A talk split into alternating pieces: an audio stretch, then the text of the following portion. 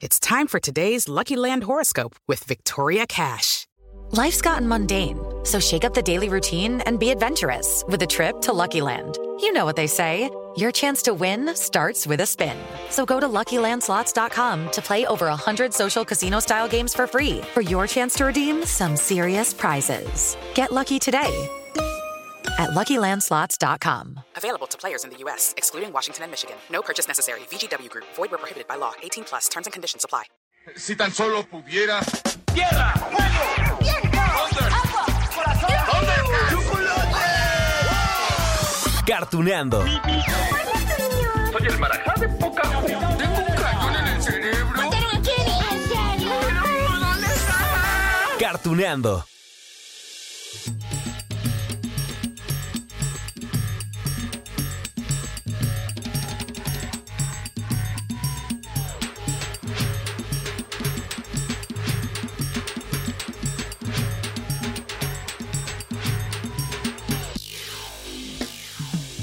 Amigos de Cartuneando. Oigan, el capítulo de hoy lleva por nombre Especial de Curiosidades 1. Eso quiere decir que habrá más, ¿no? Miren, les voy a explicar por qué lo bauticé así. Para empezar, cada uno de estos casi 200 episodios del podcast, pues digamos que he recurrido en primer lugar a mis recuerdos, ¿no? Ustedes lo han notado porque pues aquí les he contado que si mi infancia, que si mi primera juventud, ya estoy como en la cuarta. Hemos compartido momentos especiales de nuestras vidas y ya después, con esos recuerdos hago, digamos, pues esta labor de investigación para compartirles esos datos que hacen que apreciemos aún más lo que vivimos hace uh, algunos años, uh, unos cuantos, ¿no? Bueno, entonces, cuando me clavo en la investigación, pues encuentro esos datos eh, interesantes, no sé. Por ejemplo, hace un par de capítulos hablamos de la abeja maya, ¿no? Y allí descubrimos el pasado nazi del libro en el que está basado este anime japonés. Un ejemplo. Otro. En las entrevistas con los actores, las actrices de doblaje, pues también hemos hecho descubrimientos, ¿no? Por ejemplo, con los nombres de supercampeones. ¡Uh! Es una invención mexicana, en serio. Eso nos lo contó Ricardo Tejedo. ¿Se acuerdan ustedes? Actor, director de doblaje. Él dio vida a unos cuantos personajes de este anime y cuando lo entrevistamos, nos compartió esto. Se los dejo de nuevo nada más para que cachen un poquito, un poquito más de este especial de curiosidades. Pero era muy divertido, sí nos divertimos mucho haciéndolo, era una presión grandísima porque a veces teníamos que sacar en dos días. Al final de la serie, me recuerdo que en dos días tuvimos que sacar ocho capítulos, que es una locura. Con muchos trabajos sacas dos en un día y bueno, tuvimos que trabajar unos horarios extenuantes, pero bueno, el resultado quedó y bueno, creo que se quedó para la posteridad, ¿no? Pero esto de hacer diferentes voces, en un mismo día podías hacer entonces las cuatro o cinco voces que, que tenías allí en Supercampeones. Sí, es más, era, un- era como un reto que nos poníamos porque no, no parábamos, íbamos haciendo el capítulo y, ibas cambiando de voz pues con cada frase, ¿no? Entonces salía un personaje, luego te salía el otro y pues ibas cambiando, es como cuando hice a Gollum y Smeagol. Eh, traté de hacerlos combinados para, como un reto, ¿no? Para no hacer primero a Gollum y luego Smeagol, no, no, no, íbamos grabando y cambiando las voces y son retos que uno se pone y creo que por eso somos tan buenos en el doblaje aquí en México, porque nos gusta retarnos a nosotros mismos y buscar ir un paso más allá. El año pasado fui a, a la Comic Con de Guatemala y había gente que llegaba y me decían, es que tú eres Richard Tex Tex y esto. Entonces es fabuloso y cuando les cuento la historia, como, como buscábamos los nombres, por qué los nombramos así, o sea, no sé, como los... ¿Cómo los, por, por qué? ¿De dónde surgió todo eso? Pues los Corioto eran porque eran Armando Coria y Sergio Coto, entonces junté los apellidos. Adriano Fogartini era porque era Adrián Fogarty, Richard Tex Tex es por mi nombre, Ricardo Tejedo. Entonces, bueno, de ahí fueron saliendo. Hay una, algo muy chistoso. Oliver Atom fue por una broma que hicimos, porque Atom al revés es mota. y entonces lo hicimos por ahí de broma. Entonces, bueno, vas metiéndole broma. Los nombres eran Wakashimatsu, Ishizaki, Wakabayashi. Entonces teníamos Capitán que buscar. Tsubasa. Sí, entonces teníamos que buscar algo. Ahora se hizo la nueva versión de, de Supercampeones. Solo acepté hacer un personaje, que fue a Roberto. Ya no tengo tiempo y además eh, lo disfruté mucho, pero ahora ya pidieron hacer los nombres en japonés. Para mí era muy raro porque yo estaba acostumbrado a decir lo- los nombres en español y grabamos los primeros capítulos así. Después nos dijeron, no, ya queremos los nombres en japonés. Entonces mandé los retakes. Pero bueno, la, la magia sigue y esperemos que las nuevas generaciones lo sigan disfrutando igual que nosotros y, y se sigan divirtiendo. Y pues la verdad es que el balón es su amigo, ¿no? Así que aprovechenlo y jueguen con él. Oliver Atom, Atom, Mota al revés. Ay, cómo ven. Bueno, y uno pensando por allá en los años 90, cuando llegó a México, específicamente en 1994, que Oliver se llamaba así. Bueno, ni siquiera se llama Oliver, es Tsubasa Osora, ¿no?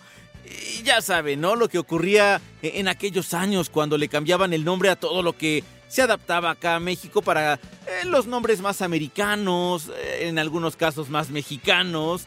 Bueno, de eso vamos a hablar más tarde, o mejor dicho, en otro episodio, en el especial de Curiosidades 2. Ya solo para rematar, eh, les diré que, que el trabajo de doblaje de Supercampeones cuando se grabó entre 1992 y 93, 94 también, bueno, solamente trabajaron 10 actores y actrices, o menos, ¿eh? Dicen algunos que fueron 8 en, en realidad. Y entonces cada uno de ellos, de estos super talentos, pues daba voz a tres, cuatro, cinco personajes. Por ejemplo, Elsa Cobian, con quien ya platicamos en Cartuneando, no solo le dio voz a Oliver, sino también a Patty, la porrista oficial del equipo Newpi, Newpi, ra, ra, ra, Newpi, Newpi, ganará, ¿se acuerdan? Uy. en algún momento también dio voz a Armand, sí, la misma Elsa Cobian. Bueno, a ver, miren, ya que sabemos este dato curioso, vamos a escuchar una escena donde interactúan Oliver y Patty. O sea, la misma actriz, Elsa Cobian, a ver si reconocen la voz.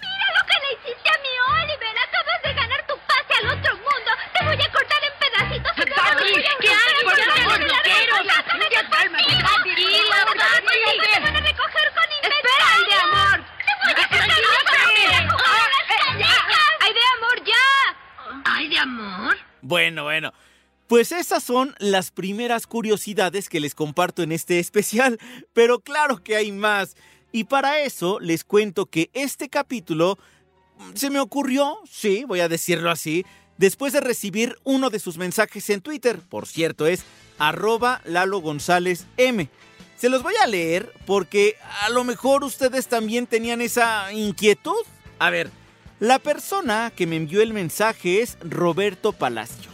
En Twitter, arroba palaciosrobert8. Y este mensajito dice así. Ayúdame, tengo una duda. Tuve un debate con un compañero quien dice que Dragon Ball se transmitió por primera vez en México en el 95. Yo digo que no, porque recuerdo haberlo visto cuando iba en la primaria por allá del 87, 88, los 90, algo así. ¿Tú sabes la fecha correcta? Ese fue el mensaje. Bueno, y entonces, claro que me di a la tarea de investigar todos los datos y lo que encontré es digno, es digno para compartirlo con ustedes amigos de Cartuneando y esto dio paso a este especial. Ahí les va. Roberto está en lo correcto, ¿sí? Dragon Ball se transmitió en México por primera vez antes de 1995, a principios de los 90, ¿eh? Nada más que en ese entonces no se llamaba Dragon Ball, sino Cero y el dragón mágico. si no me creen, escúchenlo, aunque claro, la calidad del audio pues ya no es la óptima, pues porque en aquel primer doblaje latino de Dragon Ball pues no funcionó y lo dejaron pasar allí en el olvido, entonces no hay una remasterización. Obviamente ya suena viejito, si gustan decirle así. Bueno, ustedes escuchen. ¿Eres humano? No pareces humano. Oye, no estoy tan fea, ¿está bien? ¿Ves? Soy tan humana como tú. Ay, soy Bulma, ¿no es cierto? ¿Cómo te llamas? Yo soy Cero. ¿Cero? ¿Te queda bien? ¡Claro! Cero era Goku. No más que en aquel entonces le cambiaron el nombre. Y no solo a él, ¿eh? Nombre. Uh. ¿Saben cómo se llamaba Krillin? se van a reír. Se llamaba Cachito. En serio, Cachito. bueno, ahí les va la voz del narrador para que me crean más. En el siguiente capítulo veremos a nuestro amigo Cachito en un terrible combate en contra de Jackie Chun, un misterioso hombre del cual Sedaki empieza a sospechar que en realidad se trata del maestro Rochi. No se pierda nuestro siguiente capítulo. ¿Sabían esto, amigos de Cartuneando? Bueno, ese fue el primer intento de Dragon Ball para que gustara al público mexicano, nomás que no funcionó. No funcionó. ¿Y saben por qué? Bueno, porque la historia que nos contaron estaba censurada, con cambios, no solo en el nombre, ¿eh? Aquí les explico, a ver, Cero y el dragón mágico fue el nombre con el que se dio a conocer esa primera serie animada, ¿no? De la franquicia de Dragon Ball. En aquel doblaje, los nombres de los personajes como Zero estaban basados en la versión estadounidense que editó entonces una compañía que se llama Harmony Gold. De esa versión de Dragon Ball, pues solo se llegaron a doblar cerca de 60 episodios, una película donde estaba Ten Han, estaba eh, Chaos, bueno, Chaos, ¿se acuerdan? Que en aquel entonces ni nombre tenía, era así de, oh, gran emperador. No le decían ni Chaos, ni Chaos, ni nada. Bueno, todo ese material presentaba mucha censura, ¿no? Una banda sonora que era reemplazada también por Harmony Gold, eh, mientras que los demás episodios, digamos, sí había como algo japonés, pero lo editaban. Em, ya después como que hubo un revoltijo, digamos, porque hubo quien se dio cuenta que los nombres no estaban funcionando, entonces quisieron regresarlo. Bueno, total, que esto no funcionó. Pero para recordar a Cero y el dragón mágico, aquí les tengo este otro fragmento.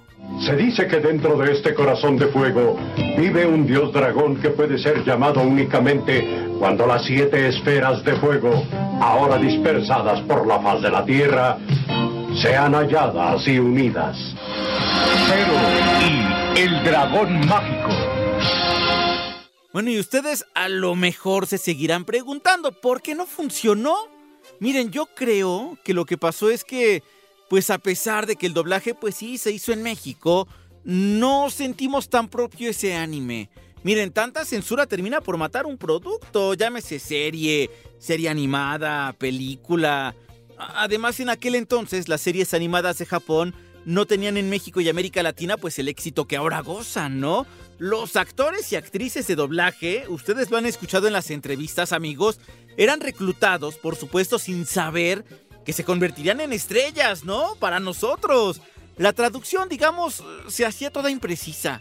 Un montón de errores. Ustedes vean un capítulo de los 80, de los 90 y los diálogos eran como, ¿qué me habrá querido decir aquí, no?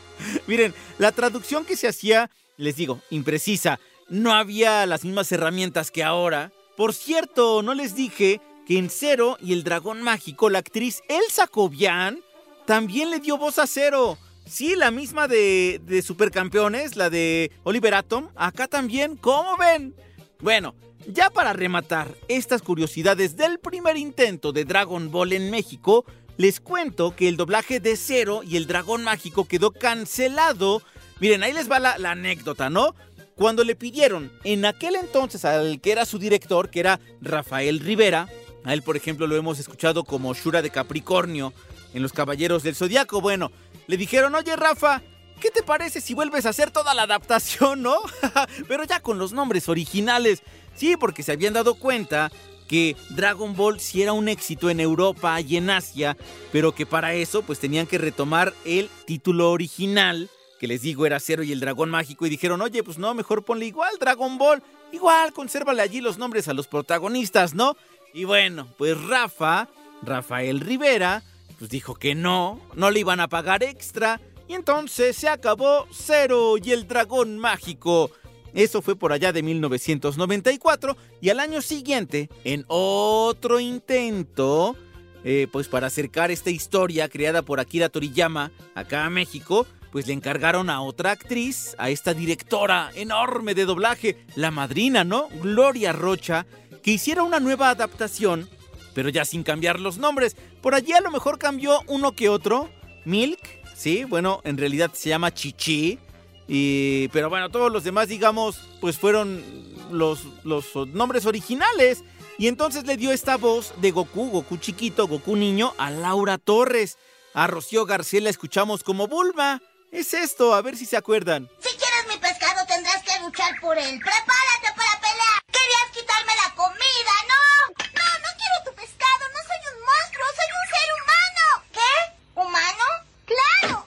Mírame, soy un humano como tú, es en serio, te lo juro, mírame bien. Quédate ahí y no te muevas. Bueno, avancemos en las curiosidades. Y esto que les voy a decir ahorita, pues es algo que se ha hecho viral. Sí, debido a ese enorme éxito que mantienen los Caballeros del Zodiaco y porque miren, este año se va a estrenar la película live action, esa basada en el anime Saint Seiya y que pues es una coproducción entre Estados Unidos, Japón con Toy Animation.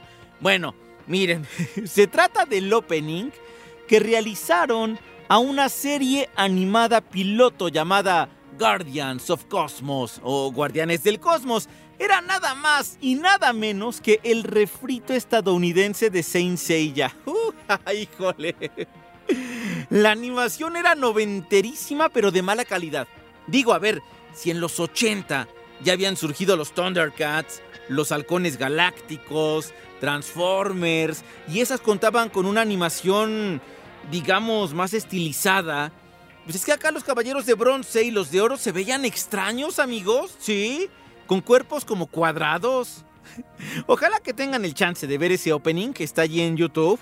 Digo, no más, pues para que saquen la espinita, ¿no? Ya, ya por lo pronto, para que se les antoje ver ese, ese intro y chequen ustedes con imágenes lo que les estoy contando.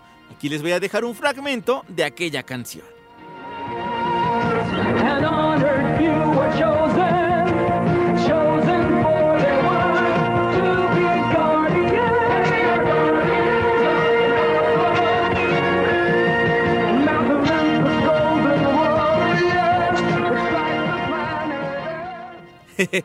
Aquí, aquí lo que les tengo que contar, amigos de Cartuneando, es que han sido varios los intentos para meter a los caballeros del zodiaco a Estados Unidos y no funciona. En serio, o sea, acá en México sí, claro, funciona enormemente, ¿no?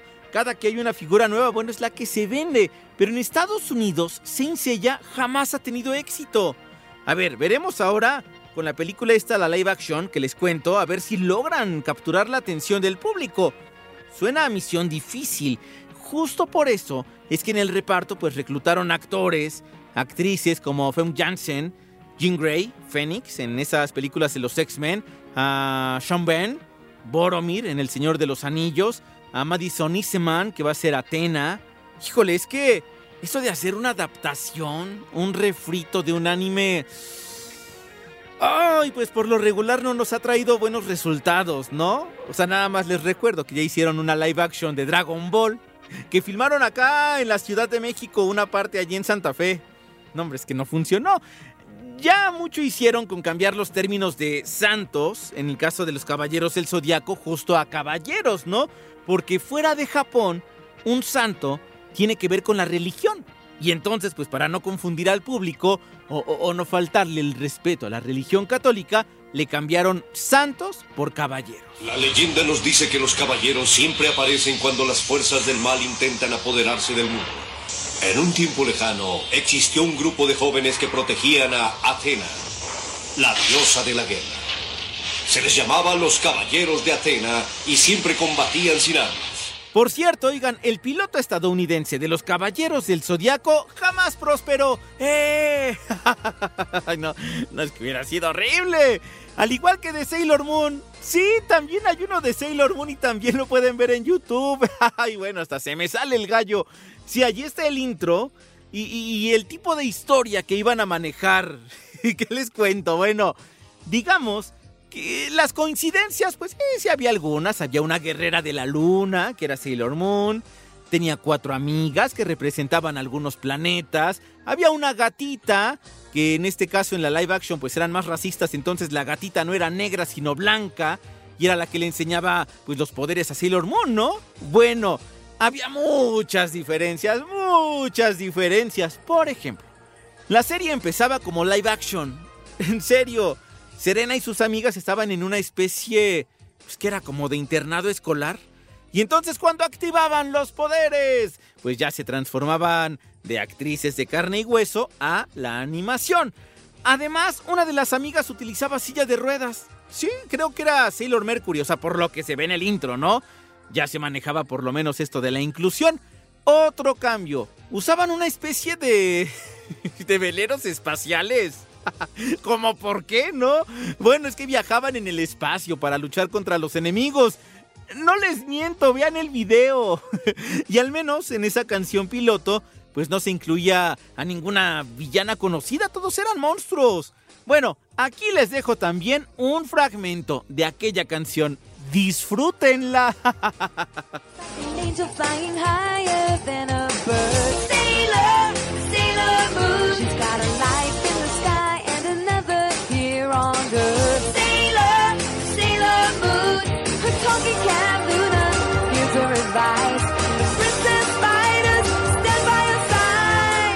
Amigos, ¿qué tal con las curiosidades? Les digo que hay muchas. Digo, ya en cada capítulo pues hemos platicado, por ejemplo, de las diferencias que hay entre los animes que están basados eh, en las novelas famosas.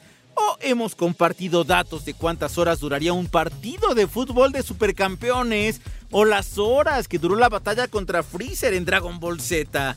Pero bueno amigos, les prometo que en el próximo episodio también tendremos curiosidades, pero de un tema en particular. Es decir, de los nombres tan distintos que han recibido muchos personajes de series animadas de Japón, de Estados Unidos, cuando llegan a México. Nombres que aquí somos especialistas en rebautizar. Digo, fuera de la animación, Home Alone, mi pobre angelito, y de allí un montón de ejemplos. Pero bueno, amigos de Cartuneando, eso lo dejamos para el siguiente episodio. Mientras tanto, yo les dejo un gran beso, un gran abrazo y nos escuchamos en la próxima de Cartuneando.